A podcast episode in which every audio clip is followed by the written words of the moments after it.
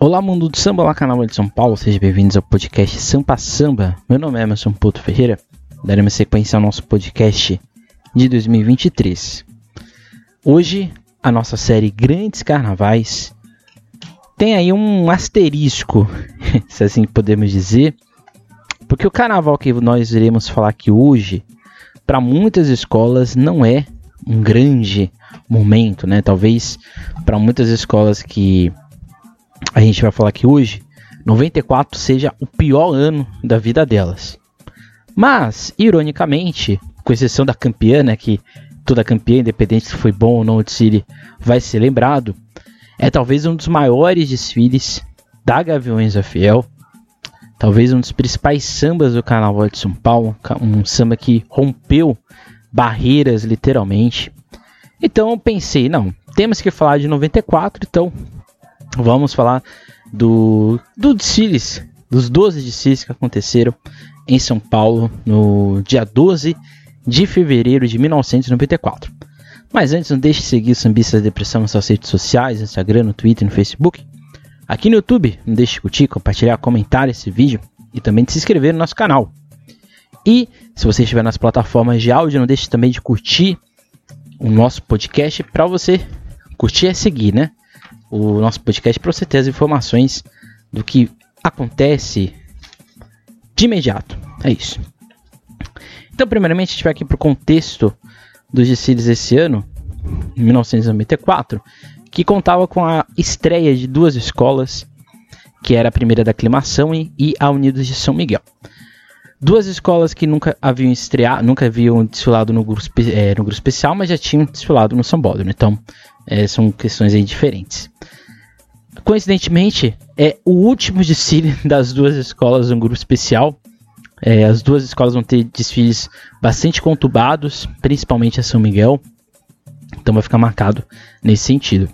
Era um sambódromo que estava no seu meio de finalização das obras. Sambódromo que começa a ser construído ali para 91, 92, 93, 94, 95.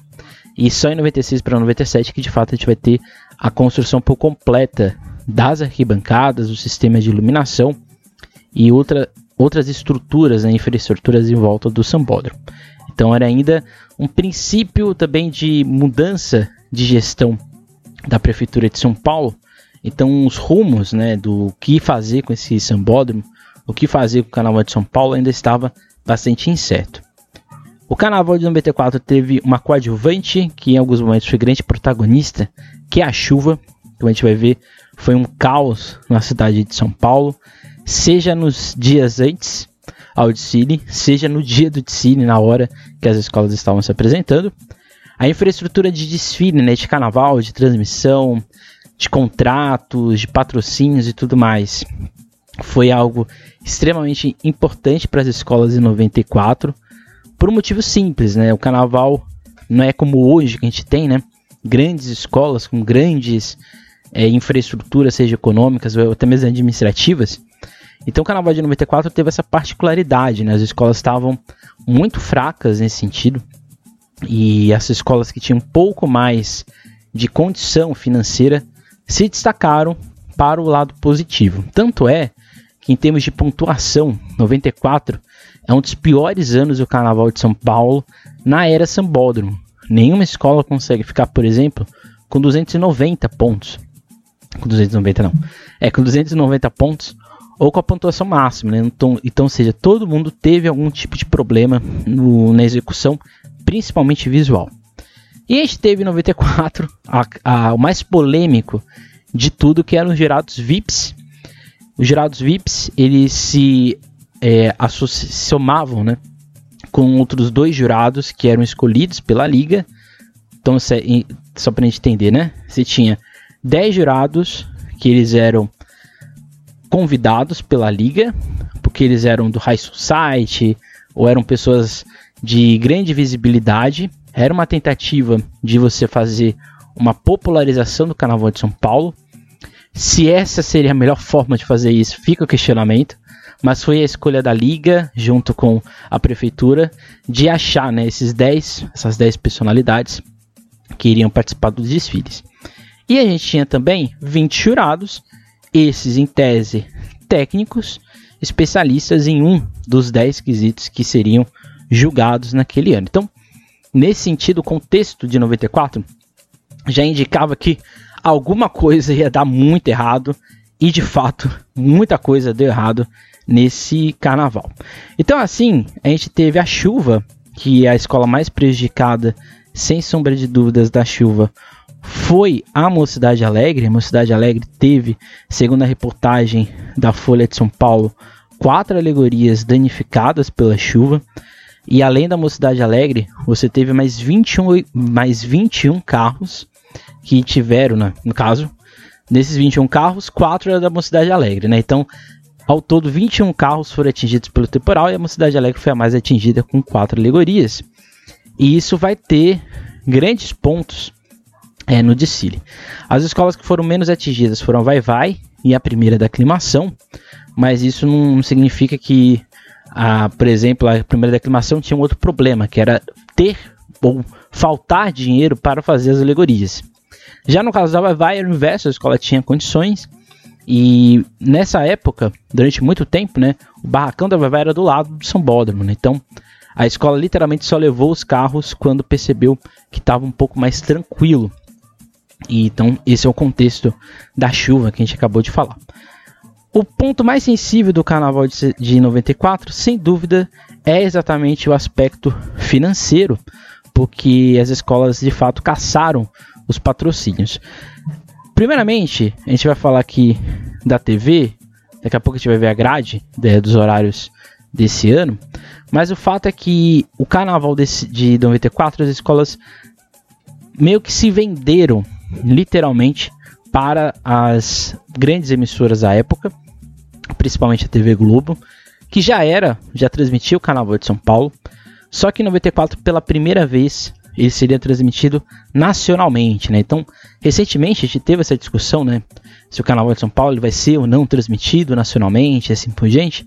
Então, em 94 essa foi o início, né? O princípio desse processo. A Gazeta continuava a transmitir o Carnaval de São Paulo, só que a Gazeta, assim como é hoje, né? Até hoje, transmite apenas para São Paulo. Então você tinha pela primeira vez uma transmissão nacional do Carnaval de São Paulo e você tinha exatamente uma transmissão local. E você também tinha uma transmissão internacional, que era para o Japão, né, que era uma TV de lá. Então, ou seja, você tinha ali uma, um, as escolas, o que, que isso adiantaria, né? Como você não tinha verba, ou a verba da prefeitura era muito baixa, era muito pouca, né? Se a gente pega a matéria da, da Folha de São Paulo, a gente vê que o carnaval, em como um todo, já era direcionado para uma tentativa de fazer com que as escolas não tivessem mais subvenção pública. Então, ou seja, o, era uma diminuição do investimento da liga, da prefeitura, o que afetou diretamente as escolas, principalmente as escolas com baixo investimento. E se a gente pega duas agremiações nesse ano que nunca haviam desfilado no, no Sambódromo, a gente já imagina a dificuldade que foi para a primeira da aclimação e a Unidos de São Miguel apresentarem um carnaval nessa época. Então esse carnaval de 94 ele era chamado como carnaval da virada, né, pelo presidente da NB Turismo, porque era uma tentativa de guinada econômica, né? Só que curiosamente não foi isso que aconteceu. Se a gente pega aqui na época, o real era muito desvalorizado, então assim você não tinha uma um, os valores não eram divulgados em reais, eram divulgados em dólares. Então, assim, a prefeitura investiu 700 mil dólares para todas as 12 escolas que iriam desfilar no carnaval de 94, que era um valor inferior ao que era do que aconteceu para 93, e em 95 já era prometido um valor abaixo ainda do de 96, de 94. Então, era um projeto, né? Leandro de Taquera e Rosa de Ouro foram as escolas que tiveram um pouco mais de saúde financeira para fazer os seus carnavais. E você pega, né, por exemplo, o, as quantias né, que algumas escolas anunciaram, camisa verde 250 mil é, dólares, vai vai 200 mil, rosa de ouro 150 mil, que são os maiores investimentos do grupo. Aí você tem ali, né, que só para a gente encerrar essa parte, o nome de alguns jurados VIPs, né, como Chiquinho Escapa, Billy, Blan Billy Blanco, Zé Rodrigues, Paulo Moura e Abelardo Figueiredo, que foram alguns dos jurados anunciados desses jurados VIPs. E a gente vai ver que no final eles vão ser fundamentais para a nota. Se a gente pega exatamente qual foi a grade horária daquela época, a gente já tinha ali um grande porém, né? Por mais que a Globo ela fizesse a transmissão nacional, ela só passou a transmitir os desfiles às 11h30, que era mais ou menos o período que a mocidade estava se apresentando. Então, ou seja, o desfile da São Miguel, da primeira da aclimação, da Unidos do Peruche, não foi transmitido na íntegra. E o desfile da Mocidade Alegre foi parcialmente transmitido ao vivo e depois houve um, uma espécie de recorte para mostrar o que aconteceu no desfile da escola. A Gazeta ela transmitiu do, desde o começo os desfiles, então, seja, desde as 8 horas já estava passando a transmissão. A Manchete abriu mão de transmitir o Carnaval de São Paulo e continuou a transmissão do Carnaval de Manaus. A Manchete vai abandonar o Carnaval de Manaus com o tempo, por causa exatamente da demanda e também do, da questão econômica. Né? A Manchete, no final dos anos 90, vai perder fôlego financeiro e nesse sentido, o carnaval de Manaus já não era tão lucrativo, também não era tão. É, era mais custoso, custoso do que fazer, por exemplo, o carnaval de São Paulo, né, que era uma, um, uma praça um pouco mais fácil de fazer os desfiles. É interessante falar de Manaus porque o carnaval de Manaus na década de 90 estava em franca ascensão, também por causa da franca ascensão do Festival Folclórico de Parintins. Então, com isso, a transmitir Manaus era também um atrativo interessante.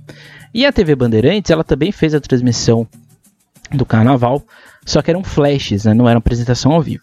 Você teve outras, outras emissoras, outras rádios que fizeram transmissão, por exemplo, a, Bandeira, a Jovem Pan, mas a Jovem Pan não tinha uma, uma grande disseminação durante o nessa época. E outro ponto muito importante, né, as imagens eram, elas eram as mesmas, né, então não, tinham, não tinha uma grande diferença. O curioso que fica é que nesse dia o Supercine transmitiu Os Deuses Devem Estar Loucos, ao invés de transmitir o Gessiris, né? Então fica aí essa, essa sensação. Até entendo, por exemplo, a transmissão do Jornal Nacional, que é um, é um, um programa de grande audiência, mas ficava aí interessante, né? Porque a escola passou a novela e depois passou um filme ainda, né? Então ficou aquela sensação estranha, né? Do, do, do prestígio, né? Que as escolas nunca tiveram com a Globo. Acho que essa é a grande verdade, né?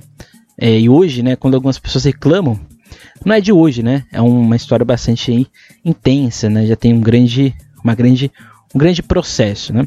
Então vamos então à ordem dos desfiles e falar aqui um pouco de como foram as apresentações. A primeira escola a apresentar naquele ano seria a São Miguel, vice-campeã do grupo de acesso. É, não, existia grupo de acesso 1, né? Era grupo de acesso. Só confirmar aqui, exatamente, exatamente. A União São Miguel foi a vice-campeã. E a aclimação, a primeira da aclimação seria a segunda escola, né? A vice, a campeã do Carnaval de acesso, do acesso de 93. Depois viriam a Peruche, a Mocidade Alegre, a Leandro, a Tucuruvi, a Rosas, a Camisa, que era é, tinha vinda, vinha né, de um campeonato. Logo em sequência é, vinha também a Vai Vai, que era também campeã um ano antes, a Nenê, a Barroca e a Gaviões da Fiel. O interessante, né, é quando a gente pega tudo que aconteceu é, em 94, a gente tem, portanto, não exatamente uma franca favorita, né? Porque por causa da questão financeira, algumas escolas que poderiam ser favoritas não conseguiram mostrar essa força é, ou esperar do, né, da, da, força é, como um todo. Então é interessante a gente ter isso em mente e a gente colocar como ponto de destaque né, dentro do que nós estamos abordando aqui. Então a primeira escola foi a Unidos de São Miguel. A Unidos de São Miguel veio com o enredo é, afro dentro da sua apresentação, um enredo intitulado Encontro das Nações Africanas no Brasil, do carnavalesco Paulo Trindade. É um desfile que não tem uma. A gente não tem a transmissão completa, mas o pouco que a gente tem no desfile é um tecido que tem muitos problemas, principalmente de alegoria, né? alegorias que não conseguem ter acabamento, não conseguem ter volume, não conseguem ter dimensão. Você percebe que as fantasias elas eram bastante simplórias, Algumas fantasias eram praticamente roupas, então não tinha uma, um aspecto de carnavalização do, do que estava acontecendo. Então você tinha um desfile extremamente complicado, a evolução muito ruim, e o samba, por mais que fosse muito bom, um dos melhores sambas desse ano, não conseguiu render o que era esperado. E assim, né? Quando a gente olha uma escola que nunca tinha desfilado num grupo especial, que já estreia no ano de crise econômica, é, você não consegue ter uma projeção muito boa do desfile. Mas eu acho que assim, tanto a São Miguel como a primeira da aclimação, elas fizeram o que elas poderiam fazer, né? Acho que às vezes o, a pessoa que assiste o carnaval, né, às vezes é muito maldosa, né? Nossa, o pior desfile de uma escola ou algo do tipo. Mas para aquela época talvez fosse o melhor ou o melhor a ser feito por essa agremiação. Então a, a possibilidade da São Miguel sair, é, sair daquela apuração daquele ano com a permanência no grupo especial era muito pequena, até porque eram quatro. Se fosse só duas escolas, talvez pudesse ter a sorte se alguma escola fizesse algo muito assim horroroso e assim ela pudesse cair, né? Mas fica aí esse ponto. Logo em seguida, a gente veio para a primeira da aclimação, outra escola que estreava, que vinha com um enredo sobre o vinho, intitulado O Vinho da Verdade, feito por uma comissão de carnaval. E o desfile da primeira da aclimação, embora muita gente ache que é o pior desfile do Sambódromo, eu acho, do grupo especial, eu acho que é um exagero, porque é um desfile que tem um samba que deu certo, é um desfile que tem uma evolução que também tá ali num, não é perfeita, mas também não é desastrosa. As alegorias são o ponto fraco de todo o desfile. Claramente você tinha ali esculturas que não estavam completas, algumas, alguns acabamentos que estavam descolando. Era o começo da chuva, né? A chuva no final do desfile pega um pouco mais. E nesse sentido a escola sofreu. As fantasias estavam boas de acordo com o recurso que a escola tinha. E era uma comissão bonita, uma comissão toda azul, né, o começo da escola. E assim, a escala cromática do dourado, o uso das cores foi muito bem feita. Então assim, é um simples bonito. A escola podia sim sonhar com a permanência no grupo especial, e, mas era uma permanência com, vários pondera, com várias ponderações, né? Tendo em vista o que a São Miguel apresentou, a primeira declamação provavelmente não ficaria em último, mas corria o risco, por ter quatro que caíssem, acabar caindo, né? Então, esse é o ponto. O curioso, né, de adiantando, que se caíssem duas escolas, a primeira declamação ficaria, né? Então, é, só para a gente ter em mente que o DC não é tão bom, tão ruim assim como alguns colocam. Aliás, na década de 80, na década de 70, a gente tinha DC que não tinha alegoria, né? Que não tinha fantasia. Então, falar que o DC da primeira declamação foi o mais um, o pior né, o mais horrível que já passou no grupo especial, acho que é muito exagero e eu acho que a geração de que assiste carnaval deveria também olhar para as crônicas do carnaval de antigamente, porque já era um caos há muito tempo. Logo em seguida, a gente vinha para Unidos do Peruche, que era uma das favoritas para aquele carnaval, que contava o enredo, o reno de Oió, visto pelos olhos de Xangô, de dois carnavalescos, o Albici Pereira e o Carlos Negre. Um desfile extremamente complicado. A Unidos do Peruche. Vamos falar dos problemas, né? A Unidos do Peruche, ela começou atrasado o desfile, né? Então o desfile, se eu não me engano, foi 8 a 10 minutos de atraso para a escola entrar. Além disso, dois, três carros, quatro carros, se não me engano, tiveram problemas ou na concentração ou durante a pista. Um, inclusive, praticamente ficou na pista. A escola teve vários problemas de evolução e de harmonia, o que foi um grande, um grande pecado, né? Porque era um samba espetacular, interpretado pelo Jamelão. E assim, era uma apresentação que promissora da escola, porque se a gente pega as fantasias pelo menos o projeto e o que apresentou-se eram interessantes. As alegorias grandiosas para a época. Era uma peruche que estava no final da gestão do Walter Guariglio. Então você tinha ali um investimento interessante da escola. Era um enredo que lembrava muito 89, quando a escola foi campeã. Foi campeã, não, foi vice-campeã. Então, assim, era uma peruche que promissoramente tinha tudo para ser campeã. Mas quando a gente olha o contexto de tudo que aconteceu e as penalidades como um todo, a Peruche saía com uma grande pulga atrás da orelha porque eram quatro que caíam. Mas, mas mesmo assim, a escola fez o desfile muito emocionante, muito interessante e o ponto, né, o, o grande protagonista do desfile da Peruche é a chuva. Choveu muito durante a apresentação, o que prejudicou principalmente as fantasias que começaram a cair durante a pista, inclusive na comissão de frente, que era uma comissão toda branca e prateada. É, você via ali que a parte dos adereços da cabeça estavam se desmanchando e assim por diante. Foi uma apresentação que teve também é, problemas no casal, Vaguinha Lídia. O, a, a, fantasia dela começou a talvez ficar pesada, então começou a ficar é, arqueada como um todo, então isso prejudicou um pouco. Ou seja, foi um desfile extremamente problemático do Peruche mas a escola é, tinha quesito, como diria a, presidente, a ex-presidente do Cubango, né? A escola tinha quesito e poderia sonhar com um resultado, pelo menos de permanecer no grupo. Vitória era muito difícil, tendo visto o que tinha acontecido. Logo em seguida, ainda na chuva, a gente teve a Mocidade Alegre, que veio com o enredo Somos Todos Irmãos, do carnavalesco Maurício Bichara um enredo que falaria sobre a Irmandade Latino-Americana. Um samba extremamente burocrático. É uma, essa década de 90 da Mocidade Alegre é bastante complicada, né? Não tem, ninguém, não tem nenhum desfile muito interessante, né? Em 94, o enredo não ajudou a escola, é, o que fez gerar um samba muito. Eu não gosto, acho muito ruim. Um desenvolvimento plástico bastante é inferior para o que a mocidade poderia apresentar e pelo que a mocidade pode apresentar, principalmente é uma escola que tem um investimento muito forte, né, na época dos Bichara, e na época tinha os Juarez, inclusive. Então acho que assim, em termos visuais, pela escola ter tido vários problemas antes do desfile, com alegorias quebradas, com fantasias também que no durante o desfile começaram a ter algumas avarias, a escola estava ali, né, poderia ter isso um ponto de pre, é, prejudicial. Em compensação, né, a abertura de Sicília é muito bonita, né? O abre alas é assim belíssimo, aquela a menção ao sol, né, os povos pré-colombianos. Então isso é muito interessante, muito interessante no caso.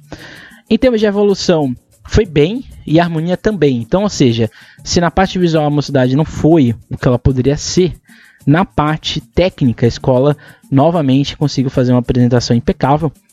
E assim, era uma cidade que, tendo em vista os problemas das suas concorrentes, era uma cidade que poderia, no vacilo das demais, pegar esse título ou ficar né, entre as primeiras colocadas, né, algo muito comum da mocidade. Mocidade, ela sobrevive à década de 90, sempre ali acima das cinco primeiras, porque ela era muito técnica, né? Então isso facilitava muitas coisas.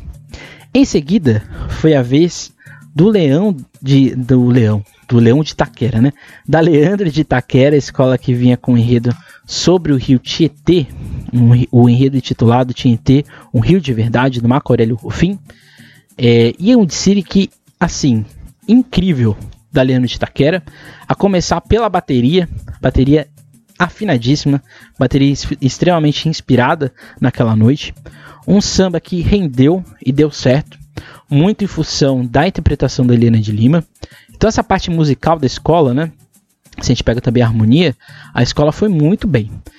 Em termos de evolução, a escola teve alguns problemas, né? Pelo que a gente pode ver na transmissão, mas assim, nada muito assim desastroso, porque já tinha acontecido naquele carnaval. Um conjunto alegórico, um dos melhores do ano, né? A Leandro de Itaquera, nesse início dos anos 90, tinha um bom, tinha uma boa estrutura de alegoria, e eram alegorias bem feitas. As fantasias estavam um pouco abaixo em relação às alegorias, mas no geral a escola foi muito bem. O curioso desse, é, desse desfile é exatamente o fato. É, exatamente, exatamente é o fato de o casal, né, ter tido alguns problemas na fantasia. Deu para perceber que a coisa ali não estava muito ajustada. Então isso poderia ser um problema para a escola na hora da apresentação.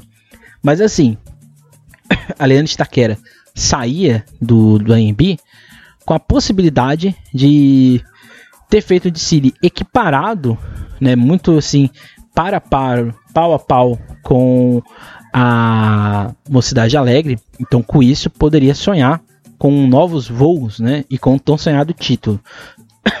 Particularmente, eu, particularmente, achei o desfile da Leandro melhor do que da Mocidade até então. Depois foi a vez da Tucuruvi, outra escola que teve vários problemas na armação do desfile, entre eles o mais triste, né, para o enredo Calçadas Musicais do carnavalesco Fauzi Abdo Esselan. O desfile teve muitos problemas e mais triste, né, a, o Abre Alas não conseguiu entrar. E o Abre Alas não entrando, a escola teve que desmontar o letreiro e o letreiro vieram com as pessoas, né? É um desfile extremamente complicado no começo, né? Você tem uma, uma, eu acho que a falta de pessoas no primeiro setor da escola, depois abrir alas, fez com que a escola afunilasse as, as alas e as alas ficaram extremamente estreitas na pista e ficou um, um buraco, né? Um buraco branco dos lados, o que em tese é um erro de evolução. Né? Mas se a escola achatasse as alas né, para ocupar a, a, pista, pelo fato das alegorias não terem costeiro, não terem volume, seria um, um, branco, né, um vazio muito forte. Então a escola optou por afunilar. Passou o segundo carro, o terceiro, a escola começou a melhorar, mas o que tinha acontecido no começo já tinha deixado seus efeitos né, extremamente ruins. O, o casal de Mestre Porta Bandeira, ele foi atropelado durante a apresentação, né? Se você ver a, a, transmissão da, da Globo, você vai ver que ele é atropelado pelo carro. O que acho que aí foi um erro na hora da, do, da montar, na hora da, do avanço né, da alegoria, poderia ter esperado um pouco mais. Evolução extremamente ruim, o canto não deu certo. É, o começo também, musicalmente falando, a escola teve vários problemas. Na, ninguém se achava na hora do, da largada da escola. Então era uma Tucuruvi tinha feito um desfile extremamente desastroso, né? Essa é a grande verdade. E para ajudar veio a chuva, né? Que atrapalhou mais ainda as fantasias e assim por diante. O destaque desse desfile, eu acho que fica exatamente pela, pela vontade da escola, né? Porque poderia a escola ter desistido de tudo, mas a escola continuou perseverante e, e assim ia para apuração, provavelmente sabendo que não ficaria no grupo. Tinha feito o desfile muito pior do que a primeira da aclimação e inquiparável com a São Miguel, né? Então provavelmente as três já, sai, já, já iam para apuração com a sensação de que só um milagre salvaria, ou algum erro do que poderia acontecer. Logo em seguida foi a vez da Rosa de Ouro, que era uma potência nos anos 90, né, uma escola extremamente forte, que vinha com o enredo Sapoti, em homenagem a Ângela Maria, né, do carnavalesco Titaretes. Antes de mais nada, é um enredo extremamente bem montado pelo Titaretes, um conjunto alegórico fenomenal, assim, irretocável. Acho que a gente não dá os valores, a gente não dá os louros né, de vitória, de fama e de proposta artística que o Tito Arantes mere mereceu, ou merecia, né? Porque infelizmente ele já faleceu. Mas o fato é que é um desfile extremamente lindo. Essa é a grande verdade. E a marca da Rosa de Ouro. Fantasias extremamente bem montadas, extremamente coloridas, um colorido coeso, com uma proposta. Alegorias extremamente bem feitas, extremamente acabadas, um abre-alas um azul muito incomum para Rosas de Ouro, uma comissão de frente bastante interessante no, na sua montagem, nos seus movimentos. Então, assim, era uma, um começo extremamente já promissor. Para ajudar, o samba, interpretado pelo Royce do Cavaco, ele no começo não estava dando certo, mas chegou ali no meio do desfile, a escola começou a explodir, e principalmente o refrão, né? E o refrão final, né? Que, que era o final que ia pro começo, né? Então, ou seja, é uma apresentação extremamente interessante. Um dos carros quase não consegue entrar na pista, o que gerou uma dor de cabeça na escola. Mas o grande fator negativo desse desfile aconteceu nos bastidores, né? Porque houve um, um desentendimento entre a homenageada e a escola, em especial o presidente da época, o Basílio, onde a Ângela Maria, ela alegava, é muito, é muito fofoca, né? Ela alegava que o presidente tinha falado que a Ângela tinha pedido 6 mil dólares para desfilar na Rosa de Ouro.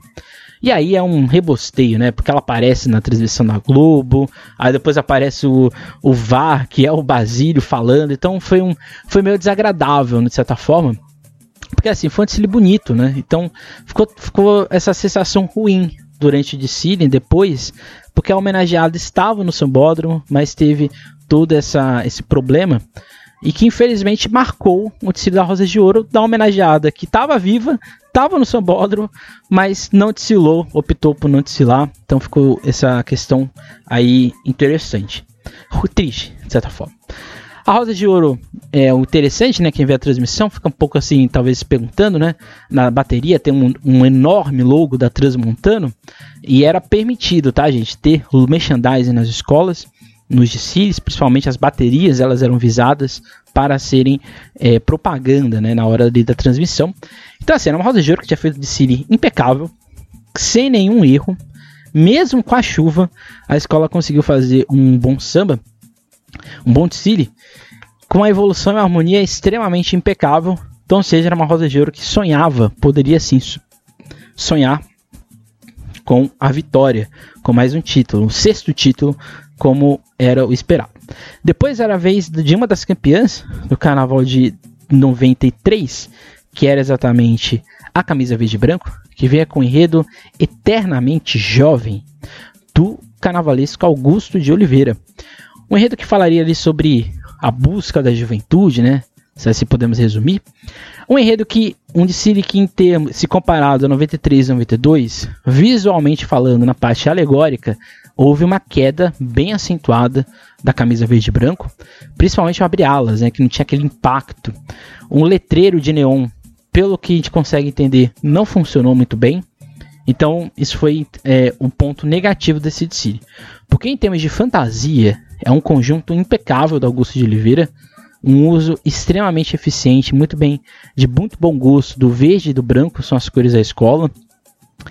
Em termos de comissão de frente, bateria, são, um destaque, um, são destaques extremamente positivos. A comissão de frente sóbria, mas bem executada, e uma bateria do Mestre Neno extremamente impecável do começo ao fim. E a entrada do camisa verde e branco 94 é uma coisa assim surreal, né? Assim, impactante de fato. O City tinha o senão apenas, talvez, dos carros alegóricos, foi assim um pouco mais abaixo do esperado, e o enredo. Um enredo que no final ficou um pouco confuso, né? Você tentava ali, entender o que, que é essa eterna fonte da juventude. Era um enredo que ia e voltava nos argumentos, então foi o grande senão do City do Camisa, essa parte visual de alegoria e fantasia, de alegoria e enredo, mas em termos de evolução, de harmonia, a escola foi bem. O samba não me agrada muito, embora ele conseguiu ali desempenhar, né, ter um bom desempenho durante a pista. E choveu, né? Só pra gente pontuar aí que choveu também no tecido da camisa. E a escola ia para a apuração, saía daquele carnaval, com a possibilidade talvez de conseguir mais um campeonato. Mas era difícil, tendo visto que a Rosa de Ouro tinha feito. Depois era a vez da outra campeã de 93, a Vai Vai, que vinha com enredo Inambê, pegando fogo do carnavalesco Rossi, dos carnavalescos Rossi e Fábio, desfile que era esperado como uma grande apoteose, né? Vai Vai sempre é aguardada, né, por todos que estão na pista, mas é, no momento que a escola entrou, a chuva também veio. Era um enredo que o Solon, que era o presidente da época, prometia muita tecnologia, né, muitos efeitos né, nos carros e assim por diante, coisa que não aconteceu, né, essa é a grande verdade. Em termos de alegoria, a escola é muito oscilante, né? Ela começa bem, o abre-alas é lindo, assim, impecável. Mas ficou evidente que faltavam pessoas em cima dele, né? E por quê, né? Porque algumas, algumas pessoas tiveram que desfilar na comissão de frente então aqui já tem o primeiro problema, né? Um problema ali de comissão de frente em composições em alegoria. Alguns carros eram muito bons, outros eram muito ruins, então esse era um problema. O enredo era confuso, era um enredo que mesclava o, a mitologia grega com a mitologia iorubá, então se misturava deuses gregos com deuses africanos, é, deuses iorubás. Então era um enredo extremamente confuso do começo ao fim. As fantasias também não ajudavam a contar o enredo, poderia ser confuso já na narrativa, no visual ele ficou ainda pior. Então o módulo visual da Vai foi muito ruim, é, do começo ao fim, mesmo sem chuva, né? Mesmo que a chuva não tenha atrapalhado, o, o conceito já era muito ruim. A bateria sempre muito boa do Mestre Tadeu, então sem grandes problemas. O casal se apresentou bem na medida do possível, mas era um desfile que você tinha a sensação de que a Vai Vai decepcionou, né? E a Vai Vai quando decepciona, ela decepciona mesmo, né? É, é aquele sensação de que nada deu certo. Então foi uma sensação ruim é, depois do final do desfile, porque né, a Vai Vai, né, de certa forma, a Vai Vai no final dos anos 80 e 90 era uma potência. Então 94 deixou aquele gosto amargo na boca, porque a escola tinha acabado de ser campeã. Em seguida era a vez a Nenê de Vila Matilde, que veio com o enredo é, patrocinado pela prefeitura de Ilha Bela, o enredo Ilha Bela, isso mesmo? Ilha Bela, não, Piraique, Mistério e Magia, do Pedro Luiz Pinotti. Assim, um CEP. É, a Nenê nunca tinha feito CEP dessa forma, já tinha falado de Recife, mas era um outro contexto, era, era não era patrocinado, né? era para falar da, da, cultura recifense, de Pernambuco. Aqui era CEP, Ilha Bela, um estilo extremamente burocrático, um samba bom, bem interpretado na época, uma bateria extremamente eficiente da Nenê, uma comissão de frente ok, alegorias ok, fantasias ok, evolução é o destaque do Dicine junto com a harmonia. Mas tirando isso, é um tecido extremamente burocrático, né? Ela também não ousa, ela também não arrisca. Então é, foi um tecido morno, né? Xoxo, se assim podemos falar, da escola como um todo. Mas era um tecido de meio de tabela. Essa é a grande realidade. A escola não iria provavelmente brigar pelo título, mas talvez também não, não correria riscos né, de ser rebaixada. A escola passou pela chuva, a chuva ali deu um, um probleminha durante o desfile, mas que não afetou por completo. O destaque desse desfile é o uso do acetato, muito bem utilizado pelo, pelo Luiz Pinotti. Então o, o começo da escola é totalmente brilhante, né? É todo azul, depois ele vai para o dourado, vai para outras cores. É de se elogiar a, o modo como a escola soube falar da cidade, né? Que depois anos depois a Vila Maria foi para um caminho muito semelhante, né? Então é interessante a gente ver é, propostas, né? A mesma cidade sendo falada, como a gente já disse em um dos nossos episódios. Mas era um desfile burocrático, não tem muito o que ser falado, não tem nada assim surpreendente no desfile da Barroca Zona, da Nenê de Vila Matilde nesse ano. Em seguida, era a vez da 11 escola de Silar, já de dia, que era a Barroca Zona Sul. A escola entrava no AMB com um enredo sobre a população indígena brasileira, intitulado Nas Ocas da Barroca, o índio viu quem invadiu, do Luiz Fernando Reis. Esse mesmo, Luiz Fernando Reis. O enredo, ele é muito interessante, o desenvolvimento dele como um todo, mas a proposta visual que a Barroca entregou ficou extremamente precária, né? Principalmente o abre-alas. Né? O abre-alas é um pouco mal montado, né? Você tem muita coisa bloqueando a oca, que deveria ser, vamos dizer assim, um ponto chave já que estava no enredo no título do enredo como um todo. O samba e a bateria são destaques desse desfile. A bateria muito bem executada, muito ali na, muito bem segura, can, tocando para a escola e tocando para o samba, que era um samba muito forte, um samba belíssimo da barroca. Mas a parte visual da escola foi muito deficitária. Para ajudar ainda mais os problemas, o primeiro casal não conseguiu se apresentar porque não chegou a fantasia para o casal. Então isso gerou aquele clima né, de que as coisas não iam dar muito certo. Era, seria, entre aspas, a estreia da Maria Helena do Chiquinho no Carnaval de São Paulo, só que essa estreia nunca aconteceu, porque eles não receberam, a roupa não conseguiu chegar a tempo.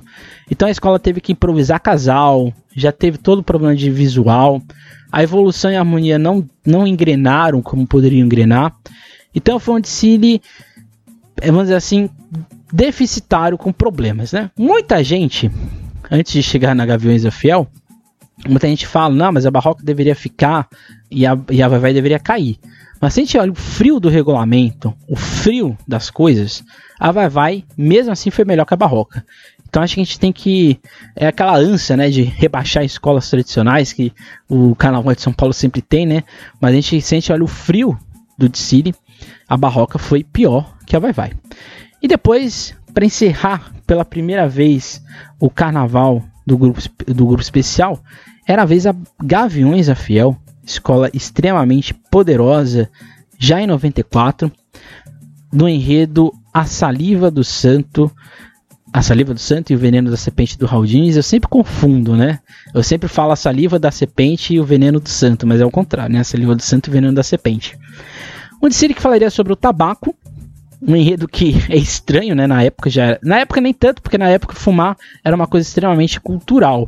Mas mesmo assim é um choque, né? Uma escola falar de tabaco é uma coisa meio estranha. Mas assim, a proposta visual do Raul Diniz no começo da escola é uma coisa espetacular.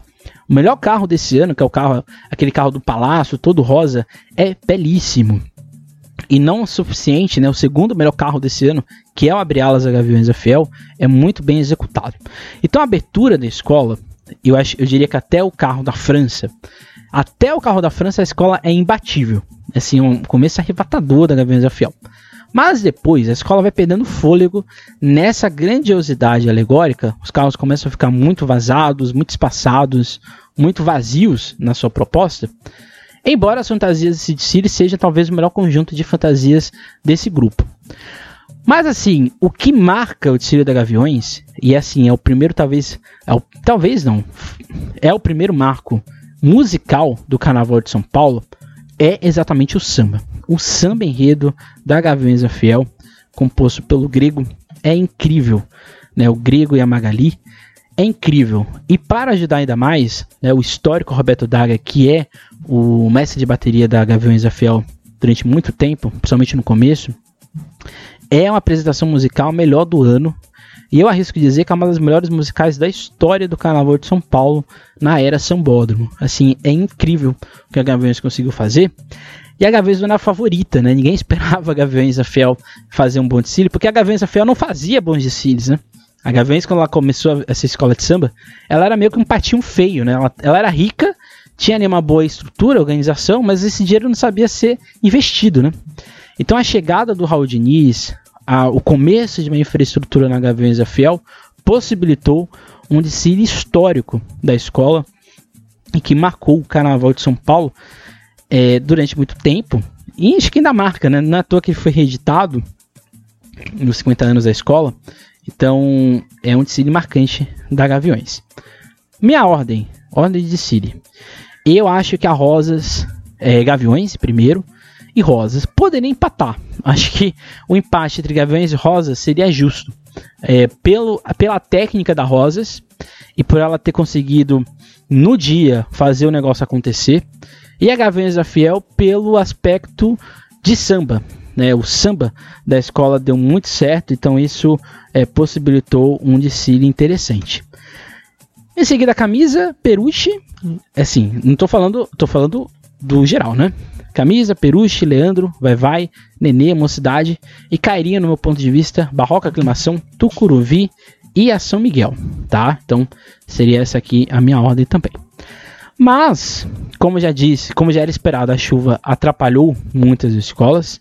E nesse sentido, né, só para a gente é, pegar aqui um recorte do jornal da época, o, a Folha, a, o Estado de São Paulo e a Folha de São Paulo colocavam como possíveis candidatos ao rebaixamento São Miguel, Aclimação, Tucuruvi Barroca e Gaviões Fiel.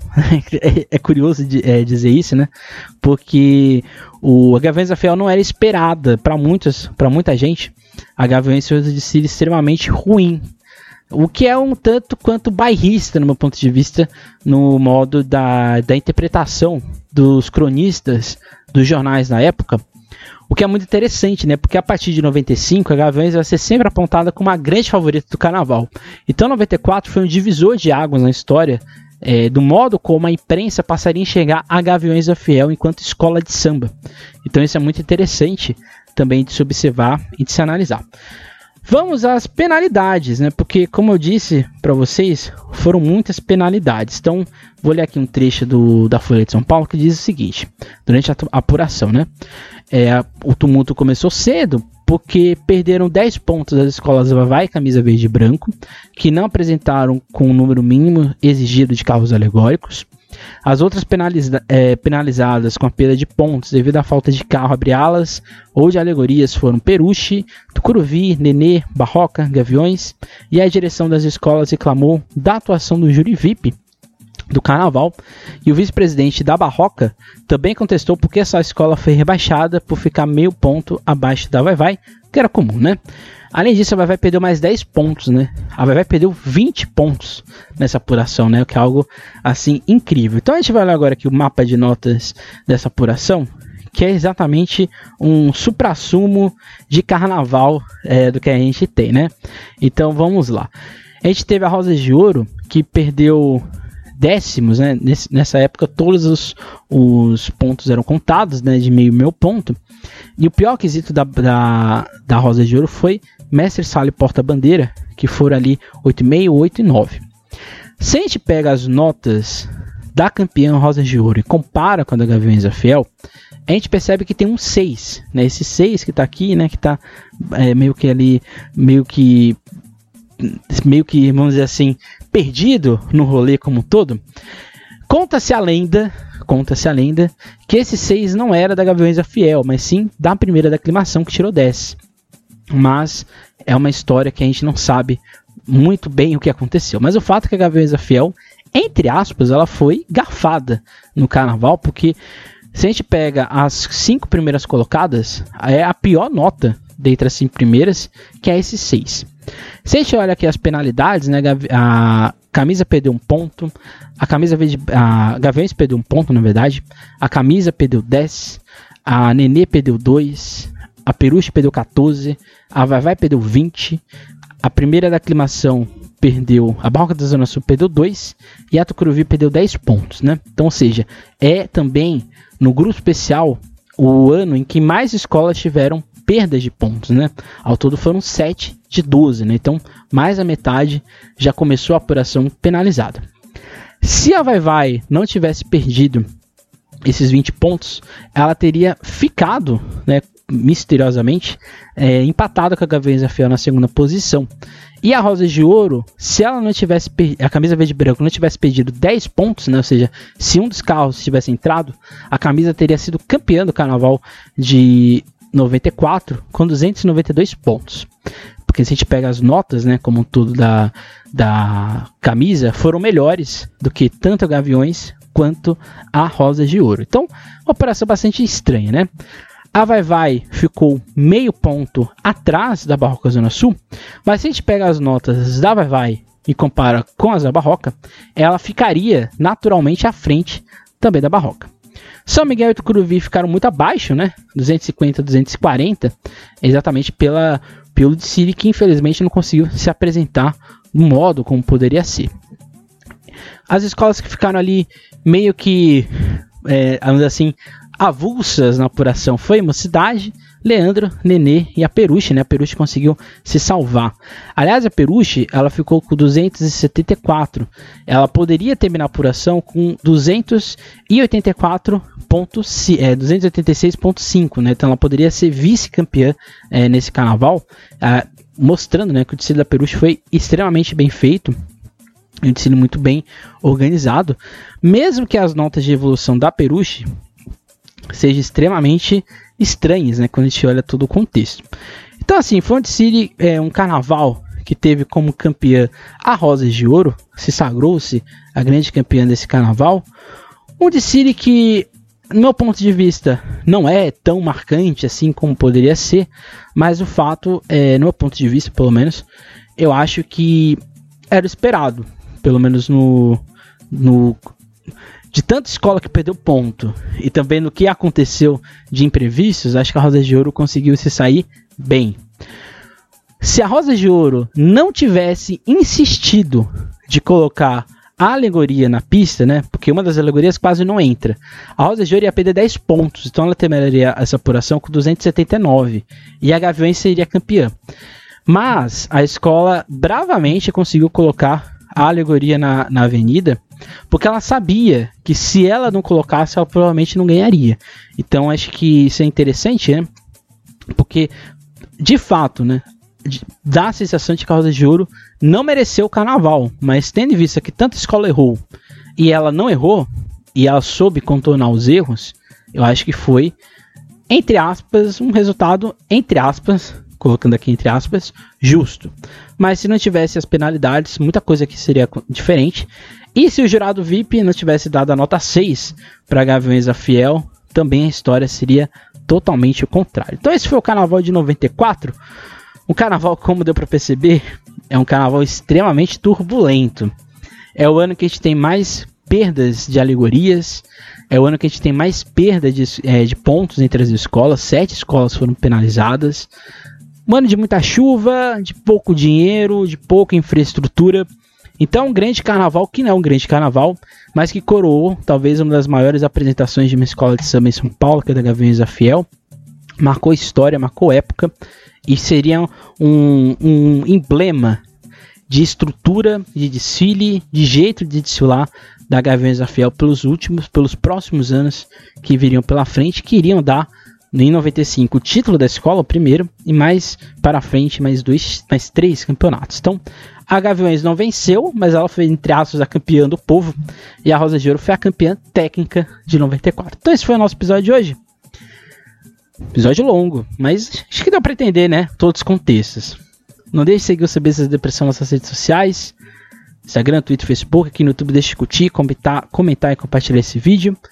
Não deixe de seguir o nosso canal aqui no, no YouTube e nas plataformas de áudio para você receber as notificações do que vem pela frente. Então também a clique, né? Aperte o sininho para você ter as notificações tanto nas plataformas de áudio quanto aqui no YouTube.